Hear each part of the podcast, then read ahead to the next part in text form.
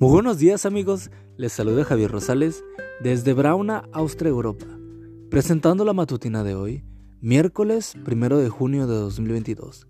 La matutina de jóvenes lleva por título Dios está aquí. La cita bíblica nos dice, la muralla medirá en total 9.000 metros de largo, y el nombre de la ciudad será en adelante, el Señor está aquí. Ezequiel 48:35. Este es el último capítulo y el último versículo del libro de Ezequiel y contiene una maravillosa promesa para el pueblo de aquel tiempo y por supuesto para todas las épocas. Es la promesa de la presencia de Dios de manera permanente con su pueblo. Esta promesa surge en un momento más que oportuno. Era el momento en, que, en el que el pueblo de Israel estaba en su punto más bajo espiritualmente y como nación. Recuerda algunos datos históricos y entenderás lo valioso del mensaje de este texto.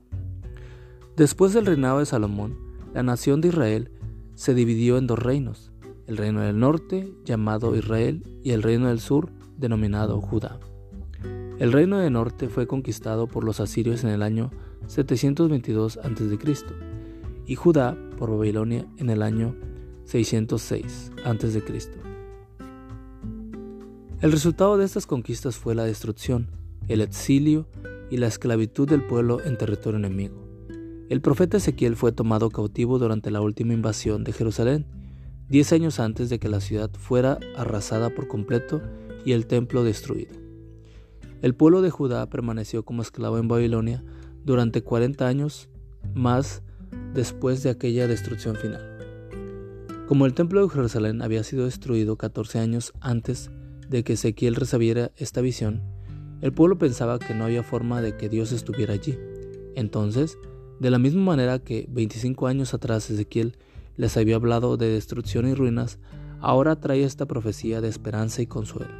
Dios les da ánimo a Ezequiel y a los fieles en el exilio, mostrándoles al profeta la visión de la Jerusalén restaurada, una ciudad con un templo glorioso en el que restauraría el sistema de sacrificios. Ezequiel ve la gloria de Dios regresar al templo y el clímax de la visión es el Señor está aquí. Pasaron los siglos, el templo fue restaurado y allí caminó Cristo Jesús.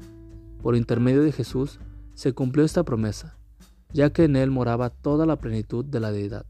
Colosenses 2.9. Hoy esa promesa sigue vigente, ya que por medio del Espíritu Santo Él mora con nosotros y en nosotros.